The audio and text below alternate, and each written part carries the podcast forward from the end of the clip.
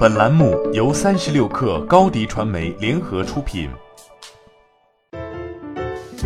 本文来自三十六氪作者李振良。苹果市值反超微软，再次成为全球市值最高的公司。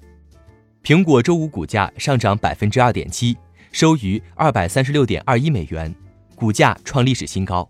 苹果随之成为全球市值最高的公司。微软、苹果是现在仅有的两家市值破万亿美元的公司。今年以来，苹果市值已经上涨百分之五十一点六六，其当前股价相较一月份的年内低点已经上涨了百分之六十。其主要动因是服务转型受到认可，二是苹果新机销售超出预期，算是锦上添花。苹果近年来发力服务业，今年以来更是明确了向服务转型的方向，推出新闻订阅服务。Apple News、信用卡服务 Apple Card、游戏订阅服务 Arcade、Apple TV 加原创剧等多项服务，苹果服务营收接连创造纪录。二零一九财年 Q 三对苹果营收贡献比已高达百分之十九。截至二零一九年末，iPhone 在全球活跃数量已达九亿台，全球激活苹果产品数量已达十四亿台。加之苹果用户忠诚度很高，这都是其服务变现的优势所在。与此同时，由于服务的利润率和 PE 更高，随着服务贡献比增大，苹果公司整体 PE 也水涨船高，目前为十七点九三。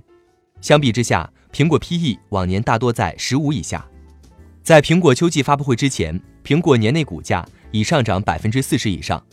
考虑到此前 iPhone 在全球的销售并不乐观，苹果上半年利润同比仍是下滑，其股价回升的动力主要来源于苹果服务业务被看好。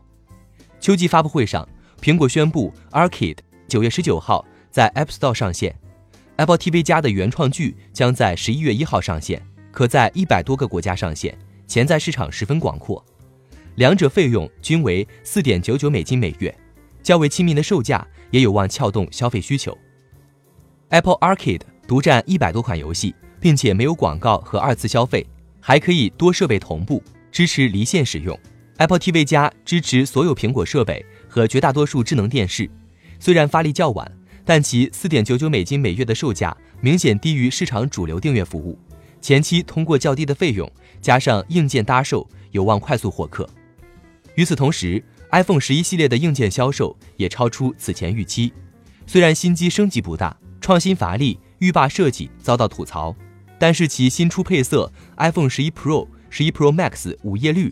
和 iPhone 十一绿、紫等新配色颇受欢迎。由于售价没有提升，低配版还降低了五十美元，新兴市场的购买欲得以增强。知名苹果分析师郭明基上调了 iPhone 十一系列二零一九年出货量至七千至七千五百万部，此前预期为六千五至七千万部。中金预计，五 G 的到来有望重新驱动苹果的硬件收入，未来公司将软件和硬件并重。软硬同时发力之下，苹果在今年扭转了资本市场的预期，收复失地，重新回到万亿市值，并于周五收盘登顶市值第一。欢迎添加 baby 三十六克 b a b y 三六 k r 加入克星学院，每周一封独家商业内参，终身加入学习社群，聊风口谈创业，和上万课友一起成长进化。高迪传媒，我们制造影响力，商务合作。请关注新浪微博高迪传媒。